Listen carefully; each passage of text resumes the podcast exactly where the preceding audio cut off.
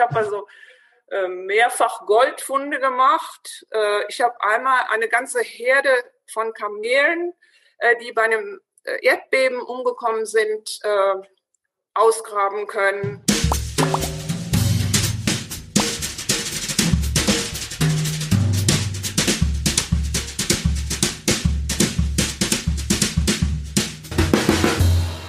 Hallo ihr Lieben, mein Name ist Angela De Giacomo. Ich bin die Initiatorin vom Wundernova Frauen Sommer und Thinkfest, welches letztes Jahr zum ersten Mal stattgefunden hat.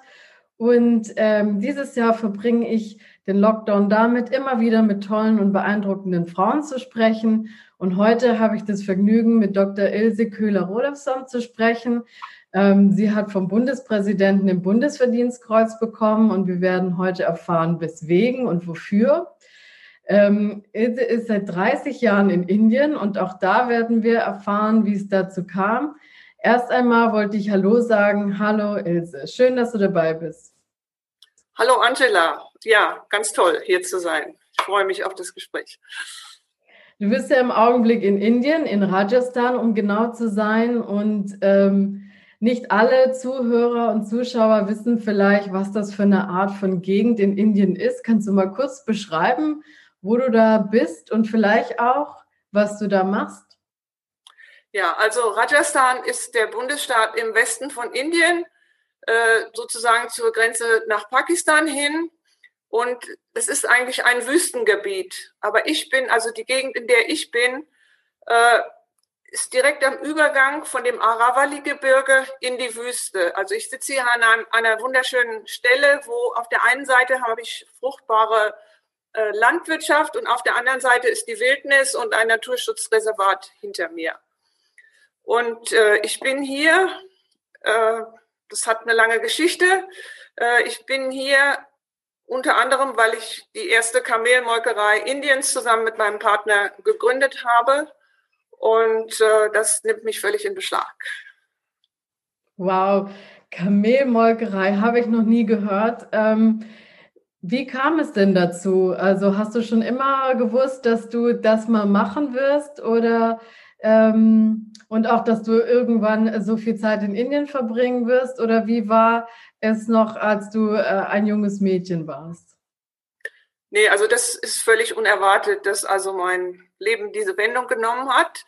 Ich war schon als, äh, als kleines Mädchen immer also sehr tierlieb und habe deswegen auch Tiermedizin studiert und habe dann aber festgestellt, dass also die Tiermedizin ist nicht meine wahre Berufung, weil es als Tierarzt darum geht eigentlich, also hauptsächlich kranke Tiere zu heilen und es ist auch eine große wirtschaftliche Komponente dabei und äh, das war also etwas, was ich, was ich mit meinem Charakter irgendwie nicht vereinbaren ließ. Ich habe also, nachdem ich Tiermedizin studiert habe und in der Praxis gearbeitet habe, äh, festgestellt, ich muss eine andere Aufgabe haben. Ich bin dann als Archäozoologin nach Jordanien gegangen, habe dort auf äh, archäologischen Ausgrabungen Tierknochen äh, identifiziert und äh, daraus dann Rückschlüsse auf die ähm, äh, frühere wirtschaftliche Bedeutung und auch auf den Domestikationsverlauf von Nutztieren äh, gemacht. Und bei meinem Aufenthalt in Jordanien habe ich mich eben auch in die Kamele verliebt. Das war so ein schöner Anblick. Eine beduinische Kamelherde zog an ihr, unserer Ausgrabung vorbei und äh, das war so eine Harmonie mit der Natur. Die Tiere waren so freundlich, haben auf ihren Hirten gehört und ähm, da war ich hin und weg. Und ja, dann habe ich meine Doktorarbeit über die Kameldomestikation geschrieben, äh, habe zehn Jahre lang äh, mit Archäologen zusammengearbeitet und dann habe ich aber gedacht, nein, also es muss noch mehr geben, als hier nur die Knochen von toten Tieren zu analysieren und habe gesagt, nein, ich muss jetzt mit lebenden äh, Kamelen arbeiten. Habe kurz Feldforschung im Sudan gemacht, wollte dort weiterarbeiten. Das ging aus politischen Gründen nicht und dann hat, ich, hat sich irgendwie die Möglichkeit ergeben, äh, ein Stipendium nach Indien zu bekommen, ein Forschungsstipendium und ich hatte eigentlich gar nicht vor, mich länger in Indien aufzuhalten. Ich dachte, wenn die Situation in Afrika wieder besser wird, dann äh, gehe ich wieder nach Afrika zurück. Und dann hat es mich aber hier äh, in Rajasthan völlig äh, ergriffen, weil es hier eine ganz besondere Kultur, eine Kamelhirtenkultur gibt, die weltweit einmalig ist. Und das sind die Raika. Äh, das ist eine Kaste, zu deren Identität es gehört, äh, vom Gott Shiva erschaffen worden zu sein, um sich um Kamele zu kümmern. Also die Raika haben ein Verantwortungsbewusstsein für das Wohlergehen der Kamele. Das ist Teil ihrer Kultur und das drückt sich auch darin aus, wie, äh, wie sie sich um die Kamele kümmern, wie äh, die, diese völlig enge Verbindung und diese unheimlich freundlichen Kamele hier. Äh, also es ist ein einmaliges Erlebnis und es ist eine wunderbare Kultur. Wow, ich freue mich gleich ein bisschen mehr darüber zu erfahren ähm, und äh, auch zu sehen, wie du deine Schwerpunkte gelegt hast ähm, mit diesen großen Tieren. Ähm, aber um nochmal ein bisschen zurückzugehen und in der Vergangenheit zu schwelgen, ähm, du bist in Norddeutschland aufgewachsen und äh, wenn ich das richtig in Erinnerung habe und ähm, warst aber, obwohl es ja für viele Mädchen so der Traum ist, ähm, mit äh, mit Pferden zu sein und ähm, als äh, Tierärztin zu arbeiten, hat es dich ja nicht in eine Kleintierrarztpraxis verschlagen, sondern? Nee, also mit Kleintieren konnte ich, äh, das konnte ich auch nicht gut äh, damals, weil also zur Kleintierpraxis gehört hauptsächlich, äh, wir haben das immer Besitzerpflege genannt. Man muss auf die Besitzer eingehen und, und die behandeln. In, in vielen Fällen haben die Kleintiere, also die Hunde und Katzen, denen fehlt eigentlich nichts. Der Besitzer ist besorgt und äh, dann muss man ihm die Sorgen nehmen oder ihr und dann gibt man irgendwie eine Vitaminspritze und dann sind die Leute auch glücklich, obwohl ähm, das vielleicht gar nicht notwendig war. Also äh da, da ist sehr viel äh, menschliche Psychologie dabei und äh, in dem Stadium in meinem Leben äh, war ich also nicht dazu in der Lage. Aber große Tiere haben dich auch schon damals fasziniert, richtig? Ja, also genau, also ich bin eben, ja, ich war so ein typisches Pferdemädchen und äh, ich habe es eigentlich auch sehr genossen, also Teile der Großtierpraxis, äh, äh, bestimmte Aspekte davon waren sehr schön, also zum Beispiel Ferkelgeburten oder Rindergeburten, das ist ein wunderbares Erlebnis, wenn man also ein Kalb rauszieht oder, oder ein kleines Ferkelchen äh, in der Mutter fühlt und das dann rausziehen kann und äh, das sind tolle Erlebnisse. Aber was nicht so gut äh, daran ist, also es ist eben immer eine wirtschaftliche Entscheidung. Also die, man therapiert Großtiere nur, wenn sich das auch wirtschaftlich lohnt, äh, wenn die Therapie weniger kostet als der Nutzen. Äh, viele Tierärzte haben damals schon hauptsächlich ihr Geld damit verdient, auf dem Schlachthof zu arbeiten. Und das waren alles so Sachen, das, das konnte ich einfach nicht, es ging einfach nicht. Und dann habe ich nach was anderem gesucht und ich habe es gefunden irgendwann mal, nach vielen Umwegen, ja. Und ähm, bist du dann sozusagen von deiner Erfahrung in Deutschland mit, dieser, äh, mit diesen großen Tieren und ähm, den äh, Begebenheiten, die du da erfahren hast, ähm, bist du dann direkt in die Archäologie gegangen oder warst du noch eine Weile auch in der akademischen Welt verwurzelt? Ja, nein, also ich war, äh, ich habe also ein paar Vertretungen gemacht in Norddeutschland und ähm, hatte da also keine guten Erfahrungen und dann habe ich gedacht, äh, dann bin ich losgereist nach USA und nach Mexiko und äh, äh, in Mexiko habe ich die, die Maya-Ruinen gesehen und da habe ich gedacht, oh, das ist was Interessantes, Archäologie, äh, das könnte man machen. Und dann habe ich irgendwie rausgefunden, dass äh, die Archäologen brauchen Leute, die äh, die Tierknochen identifizieren. Und dann habe ich mir also eine eine Stelle als Volontärin sozusagen auf einer amerikanischen Ausgrabung in Jordanien besorgt und habe äh, mir das angeeignet, also die Kenntnisse der Tierknochen zu identifizieren. Ich habe die von einer deutschen Ausgrabung äh, bearbeitet, habe mir das selber beigebracht mit einem großen Tierknochenatlas und dann ja, dann bin ich nach Jordanien gefahren und äh,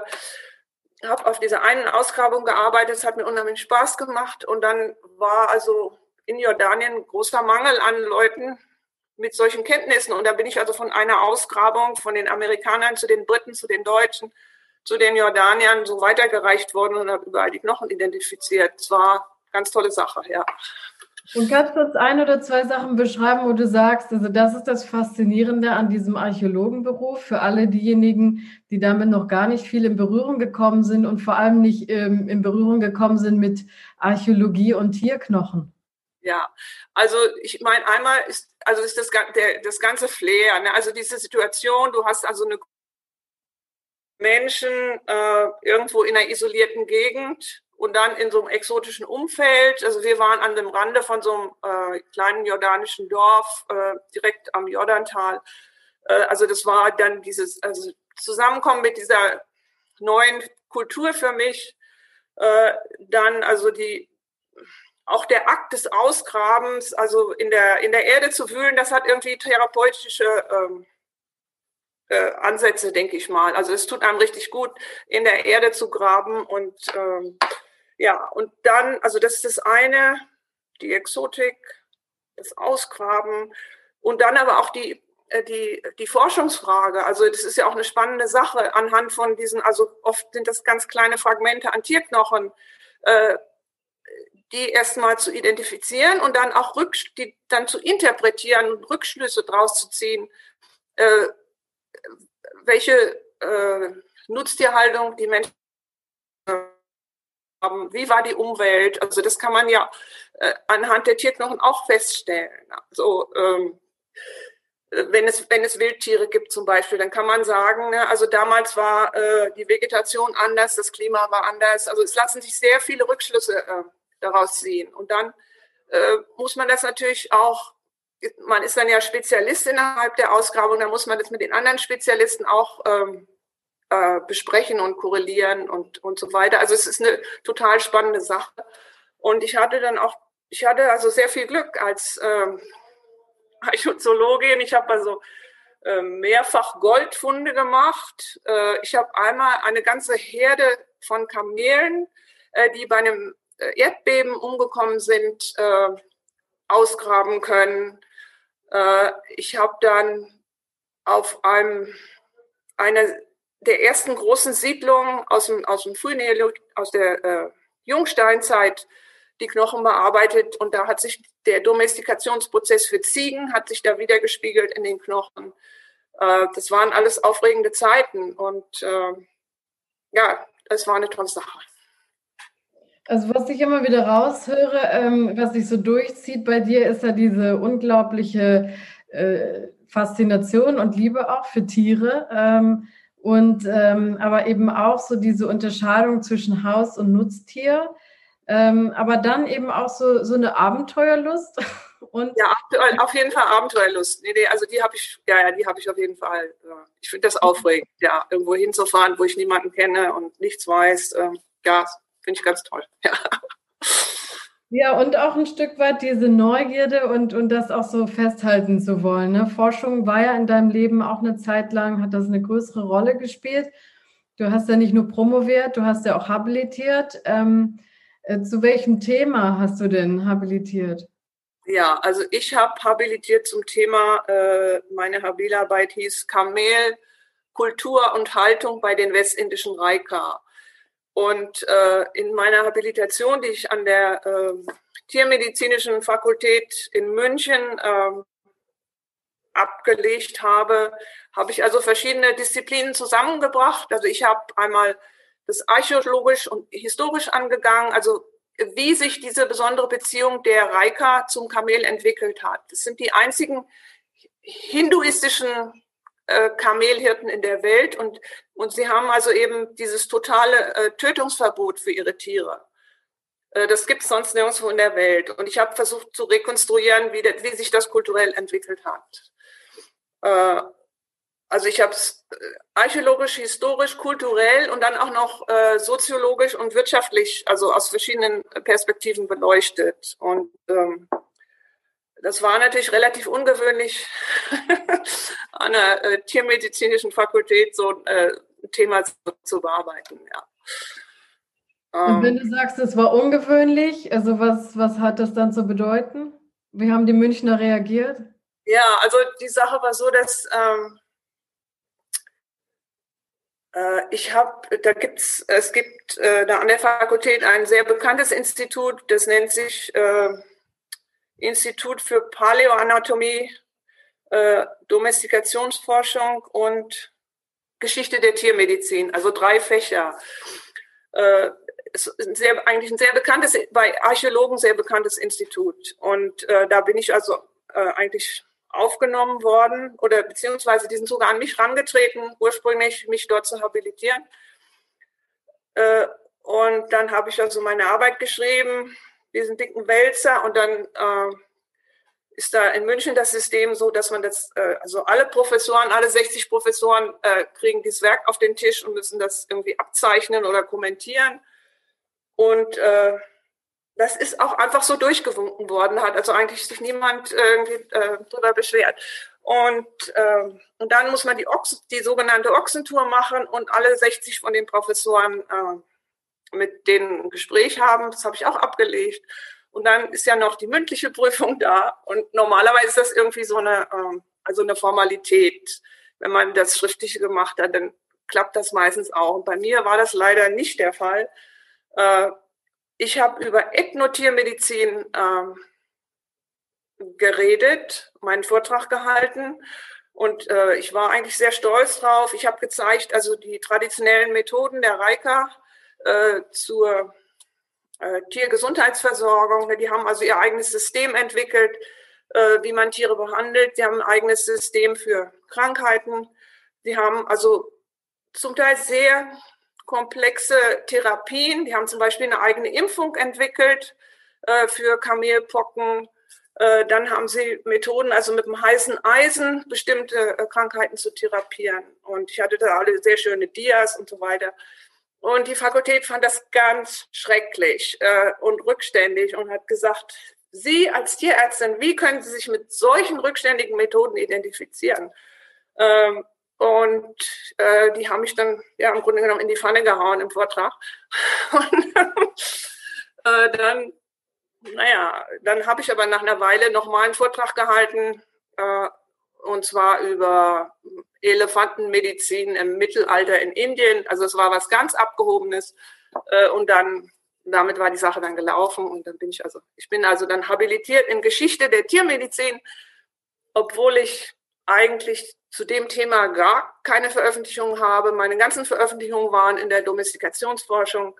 Äh, und ja, also es war ein ungewöhnliches Erlebnis. Das klingt ja jetzt nicht so richtig durch, aber ich meine, das war ja ein Kraftakt. Ne? Also ich meine, du hast ja angedeutet, es waren dicke Wälzer. Also viele von uns haben mal äh, eine Diplomarbeit geschrieben, manche von uns haben auch eine Doktorarbeit geschrieben. Wir wissen also ungefähr, wie viel Arbeit dahinter stecken kann. Jetzt hast du eben auch noch habilitiert. Ähm, das ist ja nochmal viel mehr Forschungsarbeit und auch ähm, gedankliche Leistung, die da reingeht. Ähm, du gehst da durch das Gremium und dann äh, hast du es so schön genannt, die Ochsentour mit all den 60 Professoren. Äh, und dann, äh, dann äh, rasselst du in der mündlichen Prüfung durch, obwohl sowas normalerweise nicht passiert. Ähm, ich kann mir nur vorstellen, und ich habe auch ähm, in meiner Branche, sage ich mal, aus der Steuerberatung gesehen, wie schwierig es ist, ähm, so eine Niederlage auch ähm, in, in was Gutes zu verwandeln und nicht jeder schafft das. Wie hast du das gemacht, nochmal die Kraft zu finden, dann eben noch einen weiteren Versuch mit einem anderen Großtier zu, zu wagen bei den, bei den konservativen Münchnern, wenn ich das mal so sagen darf? Ja, nee, ich war völlig niedergeschlagen und äh, ich, mir wurde dann also von meiner habilen Mutter dann auch hinterher ins Gewissen geredet. Sie hat gesagt, sie, sie sind keine Akademikerin und, äh, und so weiter. Also ich war so klein mit Hut und ich konnte dann aus wirklich keinen zusammenhängenden Satz mehr sagen. Und glücklicherweise habe ich aber eine sehr gute Freundin, äh, meine allerbeste Freundin, die hat äh, für mich einen Coach organisiert, äh, die mir also wieder beigebracht hat, also wie man redet und Vorträge hält und mit Video und so weiter. Und ähm, ja, und das, das hat den ganzen Unterschied gemacht. Ja.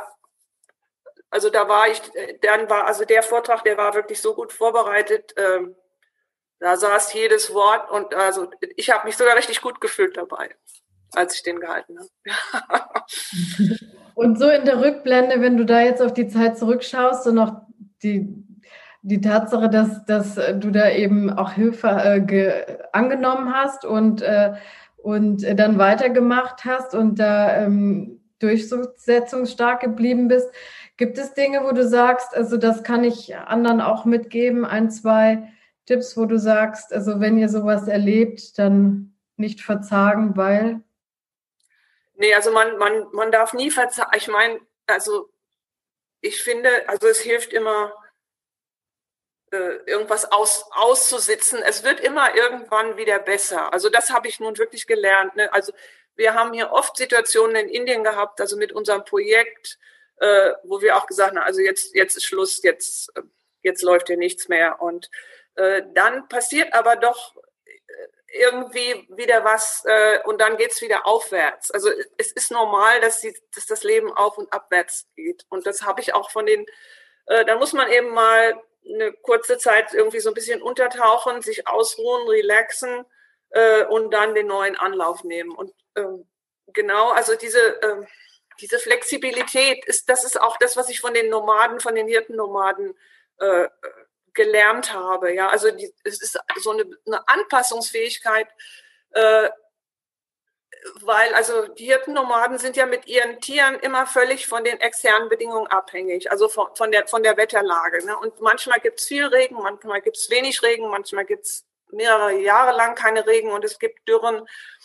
Und äh, dann, das, das ist eben so, aber es geht immer irgendwann wieder vorbei. Also die, das, man, man darf die Hoffnung nie aufgeben, würde ich mal sagen. Und, und vor allen Dingen, man wird auch man wird stärker, man braucht die Niederlagen. Also ich habe es, genau, ich war eigentlich jemand, dem immer so alles so zugeflogen ist. Ähm, ich habe nie größere Schwierigkeiten gehabt und also diese Habilitation, das war, das war vielleicht so eine Hürde, die ich gebraucht habe, um, um zu lernen, dass man sich durchboxen muss. Wow, also nie die Hoffnung aufgeben. Ähm, nun hast du ja ein paar Mal angedeutet, ähm, mit welchem Hirtenvolk du in Indien lebst. Also du bist über, äh, über die USA und äh, über Jordanien, über den Sudan nach Indien gekommen äh, und ähm, hast da äh, diese Kamelkultur und dieses Reika-Volk ähm, für dich entdeckt. Was genau können wir uns darunter vorstellen? Du hast vorhin auch was vom Gott Shiva gesagt. Nun sagt mir das ähm, etwas, weil ich ja eben auch viele Jahre in Indien verbracht habe. Aber für all diejenigen, die jetzt zum ersten Mal davon hören, kannst du uns das ein bisschen beschreiben? Ähm, also Ja, äh, Gott, also die Geschichte über die Entstehung der Reika ist also wie folgt. Äh, also Shiva ist ja also dieser einer von den drei, drei großen Manifestationen der, der indischen Götter. Und äh, Shiva hat also meditiert und seine Gefährtin, äh, seine Geliebte Parvati, äh, der wurde das langweilig, weil er da die ganze Zeit meditiert hat. Und dann hat sie also aus äh, Lehm angefangen, so kleine Tiere zu bauen und dann hat sie so ein Tier gebaut mit äh, fünf Beinen. Und dann kam äh, Shiva wieder aus seiner Meditation heraus und er hat gesagt, bitte, bitte Shiva, äh, blas diesem Tier mal ein bisschen Leben ein. Und da hat Shiva gesagt, so geht's ja nicht. Also das arme Tier mit fünf Beinen, dann hat er das eine Bein genommen und oben auf den Rücken getan und das wurde dann der Höcker.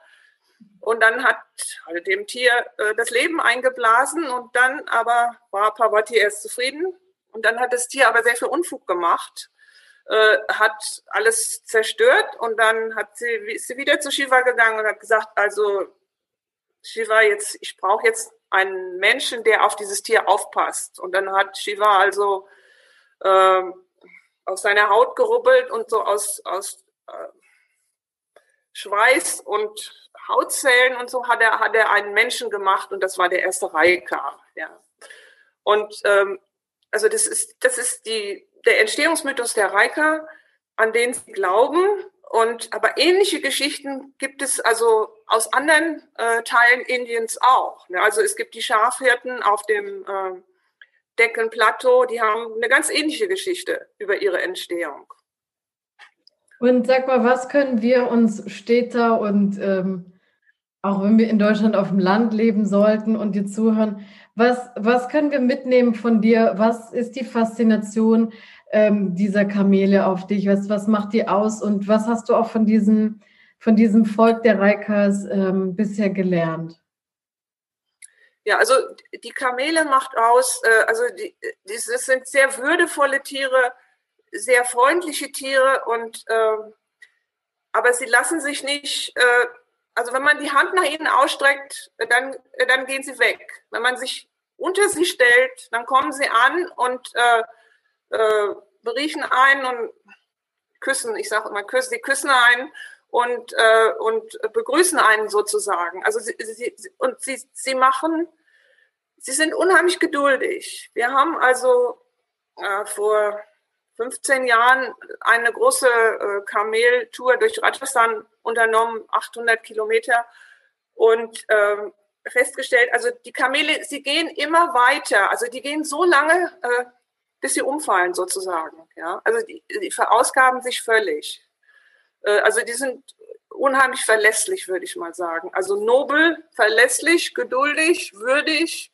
Ähm, und sie können eben auch lange Durststrecken äh, überstehen. Also das sind die Kamele. Und dann, äh, ja, und bei den Reika habe ich also die Beobachtung gemacht, äh, man kann die überall äh, mitnehmen. Also wir haben im Rahmen unserer ähm, Anwaltschaft für die, für die Hirten bei den Vereinten Nationen und so, haben wir oft Reika also mitgenommen nach Deutschland, in die Schweiz. Äh, die waren äh, bei den Vereinten Nationen in New York und äh, in Spanien, in Kanada und so weiter. Man kann die mitnehmen. Also man könnte die überall auf der ganzen Welt, also mit dem Fallschirm runterlassen, die kommen überall zurecht, ja. Äh, auch wenn sie keine Sprache, wenn die die Sprache nicht können, die können also mit ihrer Gestik äh, äh, kommunizieren und die fühlen sich also irgendwie überall zu Hause und sie und jeder spricht auf sie an, ja, weil die haben irgendwie so eine Ausstrahlung. Es ist äh, es ist ganz faszinierend. Wow, also ich freue mich sehr und hoffe, dass ich irgendwann die Möglichkeit habe, sowohl äh, die Kamele als auch die Raikas in Indien mit dir zusammen kennenzulernen. Ich habe ja vorhin angedeutet, dass ähm, du ein ähm, Verdien Bundesverdienstkreuz bekommen hast. Der wird normalerweise sehr selten verliehen und der, den gibt es für hervorragende Leistungen für das Gemeinwesen ähm, vom, vom Bundespräsidenten Deutschlands. In diesem Fall war das der Herr Steinmeier und dessen Frau, Frau Büdenwender, haben wir beim Sommerfest auch kennenlernen können. Ähm, ja, wofür, also wofür hast du den bekommen? Vielleicht ist das für uns manchmal schwierig zu verstehen. Die Wichtigkeit dieser Nutztiere und deiner Arbeit für uns alle auf diesem Planeten. Ja, also äh, das ist mir, ehrlich gesagt, ist mir das auch nicht klar, wofür genau ich das nun äh, erhalten habe. Äh, das war für mich eine völlige Überraschung. Auf einmal kriegte ich einen Anruf von der deutschen Botschaft die haben gesagt, äh, ja, sie sollen das Bundesverdienstkreuz erhalten. Ich war völlig geplättet. Ich habe erst habe ich sogar gedacht, das ist vielleicht ein Aprilscherz oder was. Ähm, aber und ich weiß auch nicht, wer dafür, wer das, wer dafür verantwortlich ist. Ich habe keine Ahnung. Ähm, aber die Sache ist so, also ich habe ja einmal hier in Indien gearbeitet mit den Raika und also diese Kultur eigentlich erst sichtbar gemacht. Vorher wusste keiner, dass es die überhaupt gab und jetzt sind die eigentlich weltbekannt, ja. Also weil ihre Vertreter überall äh, auf den UN-Veranstaltungen und so weiter und sogar auch, die waren auch in Berlin bei dem Bundesagrarausschuss, ne? Also überall äh, waren die und haben also ihre Besorgnisse vorgebracht und äh, stellvertretend für viele andere Hirtenvölker auf der Welt. Also es gibt Hirtenvölker überall da, wo äh, kein Ackerbau möglich ist. Das sind also, das reicht also von den Anden zu den Trockengebieten in Afrika, zu dem ganzen, äh, zur Mongolei. Also es gibt auf allen Kontinenten gibt es diese Hirtenvölker, die eine beispielhafte Art haben, Nutztiere zu halten, und zwar im Einklang mit der Natur. Also das ist das völlige Gegenmodell zur industriellen Tierhaltung. Und das ist auch etwas, was äh, Zukunft haben wird. Vielleicht wird die, wird die ganze, die ganzen normalen Nutztierprodukte werden möglicherweise irgendwann durch äh, künstliches Fleisch und künstliches, äh, künstliche ja, Molkereiprodukte ersetzt. Aber die Hirtenvölker werden bleiben, weil die, äh, nicht nur, da geht es nicht nur um die Nutztierhaltung, also um Produkte, sondern auch darum, die Umwelt in Ordnung zu halten. Die sind unheimlich wichtig äh, für den Klimawandel, also ähm, für die Anpassung an die Klima, äh, den Klimawandel unheimlich wichtig, auch für die Biodiversität in Deutschland. Also die am weitesten verbreitete Naturschutzmaßnahme ist die Beweidung durch äh, Schafe und Ziegen. Also wir brauchen die Tiere in der Landschaft und die, die äh, Hirtenvölker sind die, die das machen. Und ich meine, das möglicherweise war es also diese Kombination von der internationalen Arbeit mit der äh, praktischen Arbeit vor Ort mit dem Reika hier, die irgendjemand beeindruckt hat. Und deswegen habe ich das Bundesverdienstkreuz erhalten. Ähm, ja. Ja, du hast ja mehrere Auszeichnungen bekommen und auch ähm, der Chief Minister oder die Chief Ministerin, muss man ja sagen, in Rajasthan hat dich ja auch sehr geadelt für deine ähm, Leistungen. Ähm, nee, es war sogar der, äh, es war der Präsident von Indien, ne? also der, ähm, äh, also das war auf nicht äh, Rajasthan-Ebene, sondern das war also auf nationaler Ebene. Der, also das ist ein, der größte Preis für Frauen in Indien, Nari Shakti Award. Äh, das war für mich auch völlig überraschend. Und äh, ja, und dann habe ich aber den Preis, also der mir eigentlich am besten gefallen hat, war der äh, vom Maharaja von Jodhpur, weil das, äh, das war eine Zeremonie mit viel äh, äh, mit vielen Riten und vielen Farben und äh, ja, die ganze Radhastanische Kultur kam da zum Ausdruck und äh, äh, das war wirklich eine sehr schöne Sache. Würdest du sagen, diese Erlebnisse, ähm, insbesondere das letzte, was du genannt hast, sind das für dich deine persönlichen Erfolgsmomente oder findest du die woanders? Ja, ich meine, das sind natürlich schon, das sind schon Erfolgsmomente. Natürlich, das tut einem unheimlich gut. Also der Preis, also der mir am meisten gut getan hat, weil der jetzt war so am Anfang, ganz am Anfang, als wir gerade angefangen haben, so ein bisschen Erfolg zu haben. Das war 2002 von, von Rolex, ne? Rolex Award for Enterprise. Ähm, der war auch mit einer stattlichen Geldsumme verbunden und der hat uns wirklich sehr viel weitergeholfen. Ähm, also das, dann ist man also ein paar Monate oder ein paar Wochen fühlt man sich richtig gut. Äh, aber äh, das sind natürlich Sachen, die, die kommen und die gehen. Aber, aber das Wichtige ist also, dass wir uns eben im Laufe jetzt von drei Jahrzehnten hier also so ein Riesennetzwerk aufgebaut haben. Also wir haben einmal die ganzen Reika in Rajasthan, die kennen alle, kennen uns. Äh, wir haben ein Netzwerk über ganz Indien verbreitet, also mit anderen Organisationen und äh, NGO-Leuten wie wir, die mit Hirtenvölkern in ihren eigenen Staaten arbeiten. Und das hat es am Anfang nicht gegeben. Also das ganze Konzept äh, Hirtenvölker hat überhaupt nicht bestanden. Und also nicht nur in Indien, sondern eben auch global. Also es gibt jetzt auf der globalen Ebene wirklich ein richtiges Momentum äh, für, für Hirtenvölker und auch bei der ähm, äh, Welternährungsorganisation in Rom ist das inzwischen angekommen und ähm, also ist die Situation hat sich grundsätzlich geändert. Also wir haben 1992 die Liga für Hirtenvölker gegründet und dann hat immer jeder gefragt, na, also die Liga für was? Und äh, inzwischen hat es, also wir waren die erste Organisation, die sich damit beschäftigt hat und jetzt gibt es eine ganze Reihe davon. Und ähm, das heißt, wir waren irgendwie auf dem richtigen Pfad. Äh, und, und das finde ich unheimlich befriedigend. Und jetzt schaust du ja schon auf ein sehr bewegtes und sehr ereignisreiches Leben zurück. Ja. Was denn nun für wahrlich zu den Menschen, die dann sagen, Jetzt äh, verbringe ich den, äh, den Rest äh, meiner Tage äh, gemütlich auf der Veranda und stricke, lese oder beobachte äh, das äh, Geschehen um mich herum. Nicht, dass das was Verwerfliches ist, aber das ist nicht dein Naturell, sondern du hast ja noch große Pläne. Erzähl mal kurz, was hast du noch vor? Ja, also zwei zwei große Pläne. Einmal äh, geht es eben darum, um, um unsere Kamelmolkerei, also die jetzt wirtschaftlich äh, nachhaltig zu gestalten. Wir haben also eine Reihe von Produkten entwickelt. Wir haben also verschiedene Käsearten. Wir arbeiten an äh, Sweets äh, und und ähm, aber die Vermarktung und das alles, das muss noch richtig äh, in Gang kommen. Ja, also das ist noch nicht, äh, das ist noch nicht profitabel genug und vor allen Dingen Also die, die äh, Milchumsätze sind nicht, äh, nicht hoch genug. Äh, also wir werden belagert sozusagen von Hirten, die wollen uns ihre Kamelmilch verkaufen, aber der Markt ist noch nicht entwickelt. Also und das muss geändert werden. Also idealerweise möchten wir die ganze Kamelmilch aus Rajasthan irgendwann mal äh, vermarktet sehen und da, dann wird sich die Kultur erhalten. Also das ist das ist das eine. Das andere Projekt ist eben, also meine ganzen Erfahrungen jetzt auch irgendwie äh, zu verarbeiten und äh, also Schreiben macht mir Spaß. Ich habe ein Buch geschrieben, Camel Karma, und äh, ich arbeite jetzt an zwei weiteren Büchern und da möchte ich mich drauf konzentrieren. Aber erstmal muss es, die ganze Sache mit der Molkerei, das muss ähm, prioritär behandelt werden. Und ähm, wenn ich da vorgreifen kann, was dein Buchprojekt angeht, da wirst du dich ja beschäftigen auch mit dem Thema Ernährung. Ja, in der und ähm, ich gehöre ja jetzt äh, zu den Vegetarierinnen schon seit vielen, vielen Jahren.